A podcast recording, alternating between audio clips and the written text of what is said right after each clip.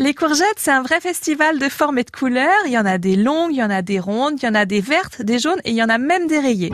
On peut citer la ronde de Nice, la grisette de Provence, la blanche de Virginie la jaune Gold Rush. Moi, j'adore ces noms, je trouve ça absolument rigolo. Sachez que la courgette, elle se consomme dans les 2 à 4 jours parce qu'après, elle va se déshydrater rapidement et elle va devenir fibreuse. Et sa peau, elle est très très fragile et elle s'abîme au moindre choc. Donc, il faut la manipuler avec précaution, notre courgette.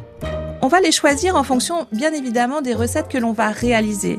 Par exemple, si on veut les farcir, eh bien à ce moment-là, je vous conseille de privilégier les courgettes rondes de Nice. Vous savez, ces petites courgettes, tout simplement parce qu'elles ont un rapport entre la quantité de chair et la quantité de farce qui, je trouve, est idéal. Après, les longues, bah, vous allez pouvoir les couper différemment suivant les recettes, un peu pour changer, pour varier. Évidemment, on peut les trancher en rondelles, c'est basique, mais on peut aussi en faire des tagliatelles. C'est bien avec votre économe, vous faites des tagliatelles, vous les trempez, vous les plongez dans l'eau bouillante salée et puis après, vous les cuisinez comme des carbonara, par exemple. C'est original et c'est plus léger que les vrais carbonara. La courgette se consomme aussi crue, on n'y pense pas toujours, et pourtant, moi, c'est vraiment comme ça que je la préfère.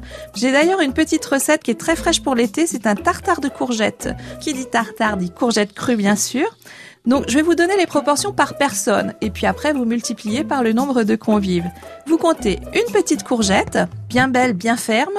Vous comptez deux pétales de tomates confites que vous allez couper en dés. Vous savez ces tomates qu'on trouve à l'huile hein, dans des petits pots en conserve. Vous comptez une cuillère à soupe de pignon de pain que vous faites légèrement torréfier dans une poêle, on va dire 4-5 minutes.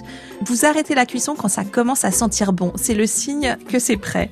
Et puis vous allez ajouter aussi des lamelles de parmesan. Donc vous préparez tout ça.